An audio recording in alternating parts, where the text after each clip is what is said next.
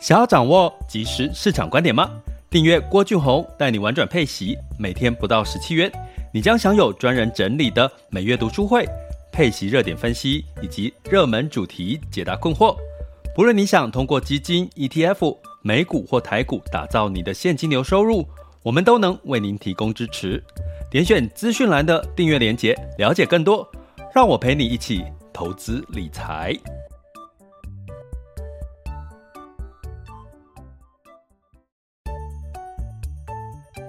想要掌握即时市场观点吗？订阅郭俊宏带你玩转配息，每天不到十七元，你将享有专人整理的每月读书会、配息热点分析以及热门主题解答困惑。不论你想通过基金、ETF、美股或台股打造你的现金流收入，我们都能为您提供支持。点选资讯栏的订阅链接，了解更多。让我陪你一起投资理财。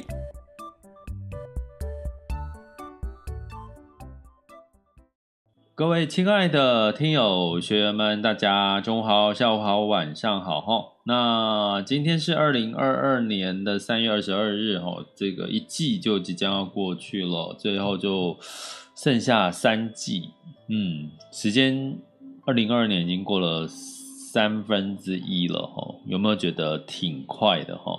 那基本上呢，这个。第一季哈，我们其实应该都是本来是期望二零二二年会比二零二一年更好哈，可是殊不知呢，就杀出了一个俄乌这个战争的这个情势哈，所以呢，让大家就觉得，哎，怎么好像这个疫情干扰一路走来哈，现在好像还没走出一个比较让人家觉得舒服的一个一个情势哈，就觉得哎呦，怎么这个纷纷扰扰的事情特别多。呃，不过哈，就是这样哈，就是市场哦，包含人生不就是这样吗？哈，有有时候顺遂，有时候总会给你来一个绊脚石了哈，所以我们就是平常心的看待，那总会过去的，很多事情总会雨过天晴的哈。那我今天在跟朋友聊一件事情，就是说，呃，就是诶，最近的这个物价啦、通膨啦、供应链中断这些的问题。那他说啊，他就是最近在，就是呃，就是他店里面的冷气哦，就是坏掉了哈，想要换一台新的那种商用的冷气机哈。诶，他去跟这个呃厂商订哈，诶，他说订了差不多一个多月以上都没有货诶。我说哇，冷气机这么畅销吗？现在冷气机可以到没货。不过我讲的是这个商用冷气机了哈。那他就说哦，有两个原因啊，就是一个真的是这个货源哦，因为这个货柜运输哦，就是这个时间拉长了，这是一个原因哦，这是厂商跟他说的。那另外一个原因就是他把这些所有所有的这个冷气机都交货给这个房产哦，这个建商了。也就是说，房子盖太多了，大家知道房子盖太多呢，一定哦，你现在标配呢，你要买房子，你会去看，他一定会付这个。冷气哈，很多是会附冷气的哈，所以呢，冷气呢，冷气机都被这个地产哦，这个建商呢买走了，所以这个一次就包了所有的这个冷气机，所以他也买不到冷气机，也是这个原因哈。我说。哦，原来哦，原来这个的确哈、哦，这个呃房市呢，这个需求然后就是这两年很热嘛哈。那大家也知道，这个房市需求很热呢，基本上呢，这个呃央行呢也前一段时间陆续打房哈，就是寄出了四波四波的这个打房的一个政策哈。那目的呢，都是希望去做这个，让这个降温，房市降温哈。诶，可是很意外的是哈，这次台湾的央行呢，它过去说，诶，其实用升息来打房是大而不当的一个行为了哈。也就是说，其实升息打房的这个呃力道会比较大了哈，所以可能是一个大而不当的一个行为了哈。所以大家知道，其实升息对房房价的这个压抑的效果会比其他的效果来得大。不过呢，因为这一次哈，台湾的央行呢，因为整体的美国哈，美国升息一码哈，台湾就跟着意外的升息一码。为什么叫意外呢？因为呢，如果有长期听我们 Podcast，我们都有提到，其实这个市场预估的节奏，台湾的升息预估会是在六月份才会升息，第一次升息哈。诶，那突然之间呢，在美国宣布升息之后，台湾央行呢就意外的升息一码，哦，就零点二五个百分点，哦，零点二五趴哈。所以呢，这件事情的确跌破了很多人的眼镜哈。但是零点二五趴到底会不会对股市啦，会不会对房市产生影响呢？呃，这个呃升息呢是三月十七号的事情哈，所以你会看到。对于台股来讲，似乎也没有太大的一个幅度的一个影响了哈。但是呢，其实这个央行升息一码呢，它到底我们怎么去看待？尤其是从投资人的角度，尤其是我们一般人的这个呃开开销的角度去看这件事情哈。然后我们真正最后要关注是什么事情呢？这是我们今天要跟各位聊的一个主题哈。那我们先来讲一讲哈，到底升息一码零点二五 percent，你的。房贷支出会增加多少？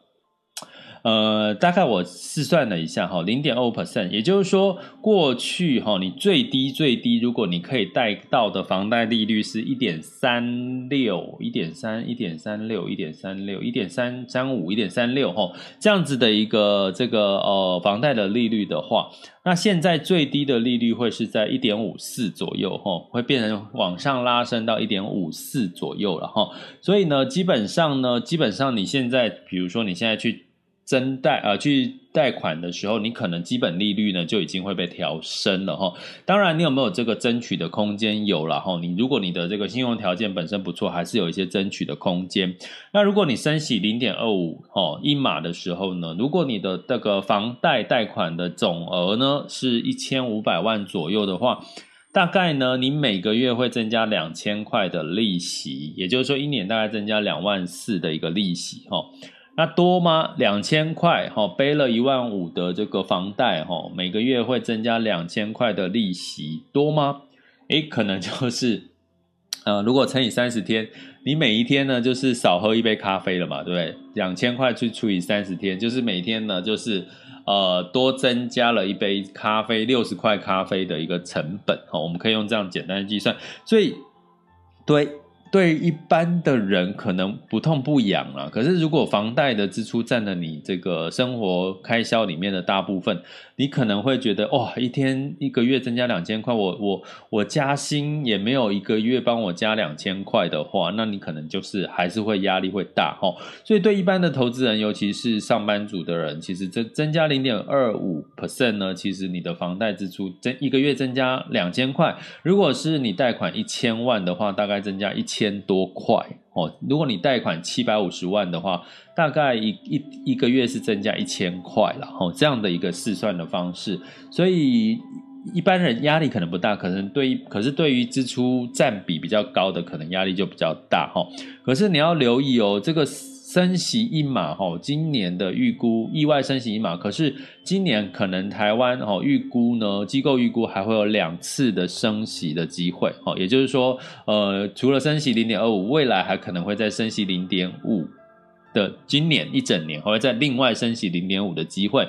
所以你看到零点二五呢，你就加了两千，如果你你的房贷呢是呃一千五百万的话，你会被加两千块，那如果呢你再升息两码。那你要被加多少？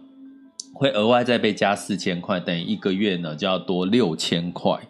六千块的这个支出哈，所以其实这个时候应该就有感觉了吧哈。所以呢，除了你会听到意外升息一码，感觉还好哦，可是你要不要忽略二零二二年可能有机会。升息到加总台湾啊，哈，加总会升息到三码，哈。那在美国预期呢是升息到这个七次的升息，哈，可能升息七七次，哈，每次一码，我们就用升息七码的概念来看。所以呢，你从这样子的一个角度来看，其实目前升息一码对于房市并没有太大的影响，因为它并没有。哦，本来外界预估要有祭出第五波的打房的政策，它也因为升息一码，它就没有祭出第五波的打房政策哈。所以从这个角度呢，我们也可以简单的去理解说，虽然呢，哎，现在呢，政府觉得说这个房价呢真的是有点过热了，可是呢，他也害怕哦，这个升息呢会抑制了什么？抑制了这个景气哦，景气上升成长的一个力道了哈，所以他也不敢呢这个太大的压力了。另外一个可能性是，大家知道今年有选举嘛？哦，通常选举期间，通常通常都是。就是尽可能是释放更多乐观跟这个利多的讯息，会比这个制造一些悲观的讯息是来得好的哈。所以基本上呢，对于房市、股市很明显嘛，最近的股市哈，其实也没有因为三月十七号的升息呢，让股市呢承压哈，造成比较大的一个浮动。所以这个意外升息一码呢，其实并没有带来太大的影响哈。可是真正是这样吗？我们今天要跟各位提一个重点，简单提一下。那呃，详细的一个呃判断逻辑跟我们的跟升级我们之后的投资方向呢，我们会在呃三月份订阅学员的 EP 零二的课程呢，会详细的跟各位做解答哈。我们今天在 Podcast 就简单的提一下哈。呃，这一次的升息跟当然是担心的两件事情，从央行的角度哈，担心两件事情。第一个就是所谓的。不要美国升息了，台湾不升息，造成汇率的波动太大哦，这是央行的说法嘛？因为呃，美国升息了，台湾不升息，那可能资金就会流入美国哦，美美金的这个比例会增加哈，会让这个资金流动流动来流动去，这个波动幅度会增加。哎，那当然这就是一个风险哈。所以央行解释说，哎，这个哦是为了要降低跟美国之间的汇率上面的一个波动的一个。加大的一个风险，这是其中一个原因。第二个原因是什么呢？诶，央行解释，其实呢，在这一次的哈这个升息呢，其实并不是对于这个物价通膨的压力所带来的担忧，而是。认为，哦，央行总裁的杨金龙呢，他表示，其实通膨压力主要是来自于供给端，哦，供给端呢，也就是所谓的供应链中断呢，也就是说供应链减少，哦，造成这个库存不足，哦，或者是没有，呃，就是到货。我刚刚提到，比如说像冷气。我刚刚前面举的例子嘛，你冷气除了就是很多这个地产商把这个冷气都订走了，另外一个原因就是就到货时间拉长嘛，供应链啊、航运啊这些的是。交期拉长吼，所以这都是属于来自供给端的吼带来的，像呃原物料啦，或者是这个相关的这个交期拉长，包含呃航运的成本增加、人力的成本增加，都是属于供给端的压力哈。所以基本上呢，他觉得诶，其实这样子的一个通膨压力，其实对于台湾的股市、房市其实影响不大。好，这是。我们央行总裁提到的一个论点哈，那这个论点呢，我们就来看为什么他会有这样子的一个论点呢？其实关键在于什么？关键就在于啊，其实大家知道，其实我们呢、大概今年哈，我们刚刚讲这种所谓的出供给端的压力，就是代表什么？跟我们的这个原物料啊、交期这些有关系哈。可是大家知道，今年二零二二年，其实央行在预估台湾的经济成长率，大概主要的贡献是来自于出口，好，出口跟这个呃民间的一些相关的消费。好，所以我要跟各位讲的，先讲民间投资，呃，不，出口这件事情，哈，也就是说，今年一整年的出口贡献，大家知道这一两天，如果你有看报纸的话，你会发现，不管是从出口或者是这个外销订单，都是大幅度的成长，哈，所以今年的这个呃出出口的贡献。这个 GDP 的程度仍然是非常重要的哈，所以呢，因为出口嘛，所以大家知道，我们如果说经济成长力来自于出口，所以我们的订单呢，哎，大概有百分之三十，哦，百分之三十是来自于所谓的呃通讯电子产业，这些都是跟出口有关系，所以呢，这些生产端的通讯电子产业，哈，我们如果把它放到所谓的生产端的这个物价指数的话。它有占了百分之三十，也就是说，呃，央行的逻辑就是说，我们其实有很大的部分都是卖出去出口给别人的啦，理解了吗？他认为说，诶，我们现在呢，虽然这个通膨压力是来自于供给端的这个通膨压力，可是因为我们都都是出口啊，我们百分之三十这个物价生产者物价指数百分之三十都是拿来这个这个物价都是拿来卖出去给别人的，也就是说。贵是贵到别人的、不是贵到我们自己的物价。理解吗？这是这是央行的逻辑哈，所以基本上呢，他认为说。呃，基本上就是，所以哈、哦，目前呢，他觉得这个台湾的这个呃物价通膨的压力，因为是这个供给端的通膨哦，所以呢，并不至于会对台湾的物价产生太大的这个转嫁效益。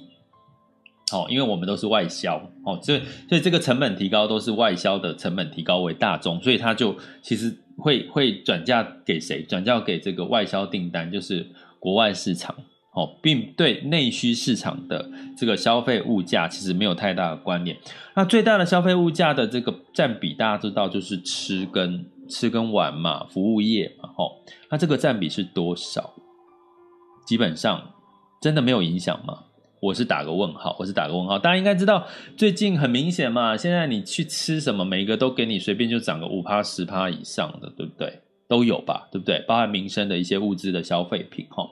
所以这个详细的呃整体的这个结构，生产端跟消费端的这个结构的一个一个一个占比哈，我我我们在这个我们订阅学员的录播课程会详细来跟各位说明。所以我要跟各位讲，所以从这个论点，我要告诉各位，第一个出口旺盛没有错哦，台湾的出口旺盛没有错。那台湾为什么有这个条件可以升息一码？就是他认为这个所有的通膨压力都会转嫁到出口去哦，因为出口占比占。的资通，呃，就是电子相关的通讯产品呢，都是属于出口项目，占了这个生产者物价指数的百分之三十哦，这是央行的论点哦。那那对于物价呢，接下来我们要观察的重点会是什么？台股要好，当然出口旺之外呢，台湾的内需要不要看？也是要吧，哦，所以。今除了哦，除了这个利息支出增加之外，我们投资人更应该要去了解的是，那今年的经济成长率，除了出口之外，还有一个就是内需消费、服务这些用品，到底今年有没有变好？这就是我们要去观察今年的经济，台湾的经济成长率。其实真正最重要的一件事，好，我再讲一次哦，也就是呢，今天整个我们出口畅旺，大家都已经知道了。那现在生产者物价指数，因为出口占了一大部分的比重，所以呢，呃，央行认为这个物价通膨不会带给这个国内太大的一个这个呃这个成本的压力哈。可是呢，大家知道国内的 CPI 主要看的就是这些消费类型的一些呃比重。它所带来的这个 CPI 物价的上升的压力，哈，那这相对来讲，我们就要去看的是，那我们的内需，我们的服务业到底有没有起来啊？二零二二年有没有因为疫情稍微减缓呢？我们的服务业有没有起来？我们的旅游业有没有起来呢？各方面的产业的的数据状况怎么样呢？这才是我们今年真正要关注的重点，好吗？如果你这，如果假设。如果我们的内需、我们的服务、生产、消费这些，呃，我们的服务业哦，这些呃消费产业呢，如果也带动、也跟着起来的话，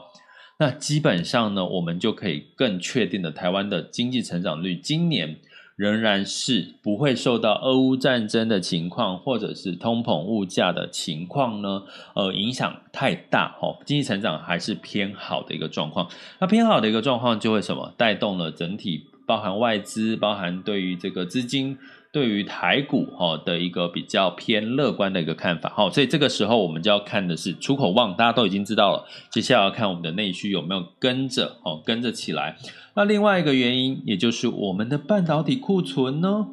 我们的半导体库存补库存循环结束了吗？还是上半年还有补库存的行情呢？到底有什么话题会支撑半导体的库存行情循环的走的走势呢？诶，抱歉，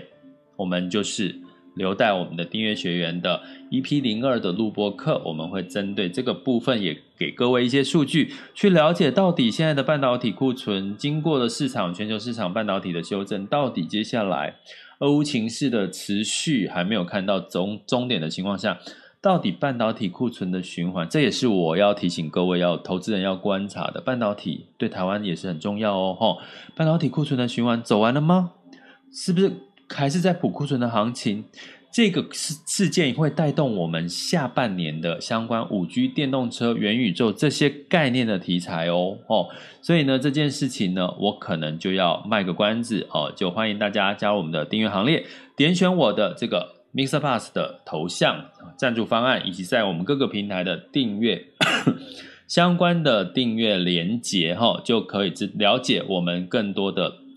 订阅方案的一些呃报名方式哈，那我们的这个第一订阅课程应该会是在呃周日或者是礼周一前哦。EP 零二会推出哈，那我们的这个 EP 零二录播课，我们会针对哈目前的这些状况呢，然后来这个呃去找一些高值利率的一些产业啦、板块啦，或者是这个呃标的来去做一些更细节的分析了哈。因为在这个升息的阶段，大家知道嘛，升息的阶段其实呢，呃，原物料物价成本、企业获利也会被侵蚀哈。那接下来除了你你要关注我。刚刚讲台股的这个台湾的这个消费有没有跟上之外，半导体补库存有没有有没有持续燃油补库存的行情之外，那最重要的就是那资金在这些利空因素慢慢的退退水之后呢？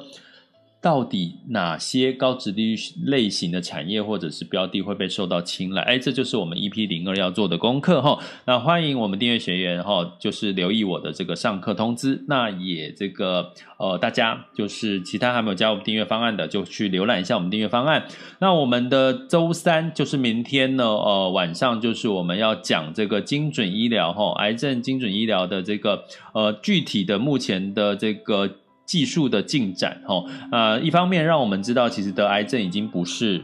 所谓的绝症了，它变成是一个慢性疾病了，哈。像我最近有位朋友，哈，很奋战，他奋战了两三年哦，他从肺癌转移到那个癌癌细胞转移到脑部，可是呢，经过标靶药物，经过一些相关的治疗，他现在还是每天可以爬山，然后他退休了，提早退休，然后现在呢，希望就是。可以，就是呃，让病这个癌症呢，慢慢的哦，肿瘤慢慢的呃消除之后呢，维持一定的健康，他还是可以过他呃想要过的这些退休休闲的人生哦。诶，其实我蛮，我其实蛮这个佩服他的的勇气跟信念跟坚持，他真的一路这样子，自己从这个肺癌哦，他肺癌一直去呃对抗这个肺癌，然后切除了大概。呃，有将近三分之一的肺肺肺叶哦，然后呃，现在癌细胞转移到脑部，可是他还是用了真的真的现在的标靶药物相关的一些精准治疗，的确可以让这些听起来好像非常严重的癌症呢，呃，似乎都可以慢慢的被解决哈。所以呢，这个精准医疗。这个精准癌症的这个呃治疗方式，我觉得我们一定要了解。不管我们是从投资的角度，或者是从我们未来担心癌症越来越哈、哦、好发的风险越来越高的情况下，我们都一定要去了解精准医疗。我们用读书的会的方式来呈现。大家也知道，其实最近其实防御型的类股医疗也是其中之一。那接下来六七月也是我们的医学会议即将要召开了，所以这个时候来了解一下精准。癌症的这个治疗方式，我觉得是一个诶非常好的一个时间点哈。那一样，周三哦，明天晚上的直播读书会也是限仅限于我们白金订阅学员，那就大家订阅学员就是把时间晚上八点哈，就记得把时间留下来。那如果呢没有办法听直播，就呃听我们的回放哈，我们的回看课程呢就会放到我们的网校 school 点 happy to be rich dot com 好，就可以看到我们的回看课程喽。好，那这就是我们今天要跟各位聊的主题。台湾央行意外升息一码，除了利息支出的确增加了，其实投资人更应该关注这件事情哦。这里是郭俊宏带你玩转配息，给你及时操作观点，关注并订阅我，陪你一起投资理财。接下来进入到第二阶段，二零二二年三月二十二日周二的全球市场盘势轻松聊。OK。那在这个呃风险指标的部分呢，近月 VIX 恐慌指数来到二十五点八，呃，当下线下的 VIX 恐慌指数是二十三点五三，所以呢，其实的确恐慌指数真的有在下滑了哈，就是没有像之前三十以上那么恐慌了。呃，不过美十年期美债殖利率呢，来升到了二点三一一四哦，二点三一一四，这代表什么呢？就是这个呃联准会又是鲍尔哦，又试出了这个鹰派的说法，就是说我们不排。排除再升息哦，不排除升息很多次哈，像这样子的一个哦鹰派的说法呢。就让这个市场哈，包含像这个呃一些美股哈，就是先涨后跌了哈。不过呢，最后是美股是以小跌收场哈。那道琼下跌了零点五八 percent S M P 五百、纳斯达克跟费城半导体分别下跌了零点零四、零点四以及零点二六个百分点哈。所以呢，这个鹰派的说法哈，升息最后还是会干扰到这个股市的一个波动。不过你大家去想一件事情哈，为什么要升息嘛？为什么？要升息，其实升息就代表景气是基本面是看好才要升息的哈。当然，另外一个原因升息是为了要物抑制这个物价通膨哈。那现在物价通膨的持续上涨，其实最重要的干扰因素就是俄乌情势哈还没有很明朗哈，所以容易呢造成这个物价维持原物料维持在一个。易涨难跌的一个情况哈，这就很伤脑筋了哈，所以它势必一定要用升息的方式来压抑物价哈，所以呢，这个情况呢，应该也是在投资人一般普遍能够在预期的一个情况下哈，所以最近的股市仍然是会是涨涨跌跌的一个一个格局。那在欧股哈，因为这个俄乌情势呢，仍然没有一个比较明显的情况，所以能源股呢也上涨了哈，所以呢，让这个整体的这个市场呢，呃，就是。是对于欧股哦，在上涨的一个追高的意愿就比较没有那么高，所以泛欧六百呢是上涨了零点零四二百分点哦，德国跟法国分别下跌了零点六以及零点五七个百分点，英国是上涨了零点五一个百分点哦，就是涨涨跌跌的。那在雅股的部分呢，周一哦，周一呢是普遍是收红的哈。那除了港股，香港恒生指数下跌了零点八九哈，科技股下跌一点五八之外。其他日经指数是因为春分休市一天，台湾加权指数是上涨零点五九，呃，A 股上证是上涨了零点零八，创业板是上涨零点四六哈。那目前的沪深两市的成交量来到万两万亿以上哈，那所以呃目前的成交量呢哦有稍稍的放大了哈，所以基本上它前几天是。价涨有量增，哈，价涨有量增，所以呢，呃，目前呢，基基本上 A 股还是在观望这个，呃，有没有机会降准，哈，降准的一个比较偏货币宽松的一些好消息了，哈。那目前呢，在 A 股呢，其实你可以很明显的感受到他们内部的氛围呢，其实是在释放，比如说他们会挑出，比如说前二十家，呃，获利一二月份的获利成长有有很高的一些公司，哈，他试图呢让这个市场的氛围慢慢进入到情绪，进入到一些比较偏乐观，或者是偏就哎，其实很多公司是赚钱这样子的一个呃氛围情况下哈，所以很明显的就是目前的确哈市场上面比较偏这个已经呃筑底，慢慢的等待的这个市场反弹的机会，我觉得整体的 A 股市场的这个投散户投资人也是这样子的一个一个情绪跟思维。那在这个台股的部分，哈，已经有反弹了，哈，反弹之后当然有承压的这个可能性，所以我们目前来看一下目前最新的呃台雅股的这个整体的走势，请稍待片刻哦。哎呀呀，我居然没有先把它打开哈，现在时间是十二点二十七分，十二点二十七分。来看一下目前最新的台股。目前台股刚刚看的时候是小跌，台湾加权指数是小跌。那现在呢？诶，我刚刚居然没有把它先打开哈，是我的问题哈，不是电脑的问题，因为它要跑一下。大家知道吗？我现在我在直播的时候，同时打开我的手机，然后打开我的笔电，然后再用直播，因为我直播到不同的平台嘛，所以。我的电脑里面是跑了好几个城市，然后同时上网，所以所以有点尴尬。因为还没跑出来。好啦，我就让它跑一下啦，哈，请大家原谅我一下，然后我就直接先进入到哈那个呃能源的部分哈。等一下我等它跑完的时候，我们再来看雅股最新的市场表现。好。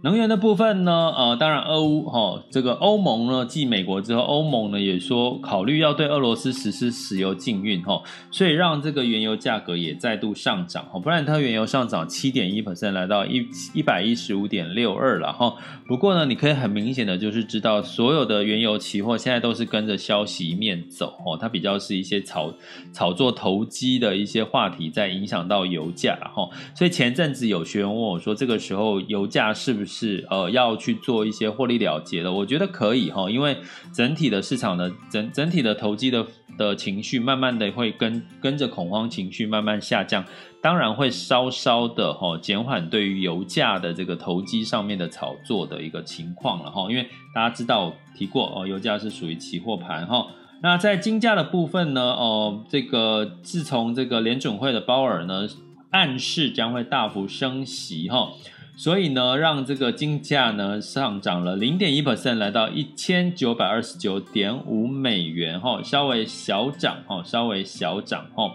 呃，基本上呢，升息是对金价呢是是相对来讲是比较不利的，哈，因为黄金不会升小黄金，哈，这个我之前提过了，哈，所以目前的金价的小涨应该是之前修正之后的一个反弹，然后跟这个鲍威尔暗示。暗示大幅升息，其实是造成金价的一个修正哦。看，可是呢，这个修正一下呢，因为俄乌情势的一个一个仍然没有解决，所以金价又稍微的一个反弹哈，应该是这样的一个解读。好，那汇市的部分呢？美元哦，因为升息嘛，所以稍微走强，来到九十八点四七六三哦。美元指数，美元兑换台币是二十八点五九，那美元兑换这个人民币是六点三五四八哈。所以相对来讲，美元相对偏强。不过跟原物料有关的澳币最近也蛮强的哦，像澳币兑换台币来到二十一点一一哦。我们澳币兑换，其实台币最近真的偏弱哦，代表外资都在流出的情况比较明显哈。那澳币呢，的确最近因为原物料关系，它相对走强的幅度还蛮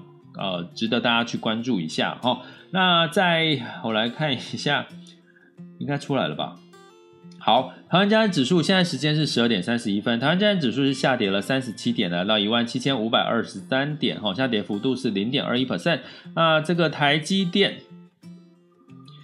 啊，让我拉一下嘛，好，让我拉一下嘛，好，台积电价格还没出来，那我就再看一下，好讨厌哦。好，直播直播就是有这个这个这个这个好玩的事情。柜买指数呢是上涨了零点三五 percent 哈，哈，柜买是上涨零点三五。那台积电今天我一开始是是小跌了哈。好啦，他不给我拉，那我们来看一下这个呃 A 股，Come on Come on Come on。哎，我跟各位讲，好像那个 Safari 跟 Chrome 哦，这个 Chrome 是比较稳，速度比较快。我看我现在马上切换到 Chrome 的浏览器哈。那这个恒生指数是上涨了一点一三哈，恒生科技是上涨一点四，上证指数哈先跌后涨，现在是上小涨了零点一四 percent 哈，来到三千两百五十八点一。深圳是下跌了零点四一 percent。那这个台积电是下跌了四块钱，来到了五百八十二块钱哈。然后在雅股的部分呢，最近日经指数呢也是都是偏涨的哈，日经二二五指数来到一点四九 percent 的涨幅，南韩是上涨零点七三，新加坡小跌了零点一七哈，所以整体的台股的呃整体雅股的表现呢也是。涨多于跌了，我觉得是涨多于跌的一个格局哈，所以你可以很明显的知道，其实恐慌指数的下降呢，的确让市场呢回到理性的基本面去看待哈，所以整体的这个市场的走势呢，呃，比较哦，慢慢的恢复到一些比较客观，我不要讲乐观的情绪哈，是比较客观的情绪，所以呢，慢慢的，当然我们希望战争赶快结束，但是如果战争结束，到底哪些的？呃板块、哪些的主题、哪些的产业哈。会有机会反弹的幅度比较大。那记得我们频道是玩转配息，是一个以息养股的一个核心的一个投资策略哈。所以呢，当然我们在这段时间就可以分批慢慢去布局所谓的配息的标的之外，其实在这段时间你可以慢慢再去找所谓的高值利率哈，就是相对来讲，在它的不管是股利哈，或者是配息比较高的一些标的之外，呃，相对在最近呢修正幅度比较高的情况下，因为物价跟成本哈会上升的一个压力，所以反而让这些高值利率的一些呃标的哈，反而有一些哈更。吸金哈，就是让吸引这个资金的一些目光哈，所以我们接下来在我们的录播课哈，三月份录播课 EP 零二哈，也就是我们的这个订阅学员的录播课，我们会再详细的来讲解说明一下这个部分的一些不同的产业主题板块的一些看法，好吗？这里是郭俊宏，带你玩转配息，给你及时操作观点，关注并订阅我，陪你一起投资理财，我们下集见。拜拜。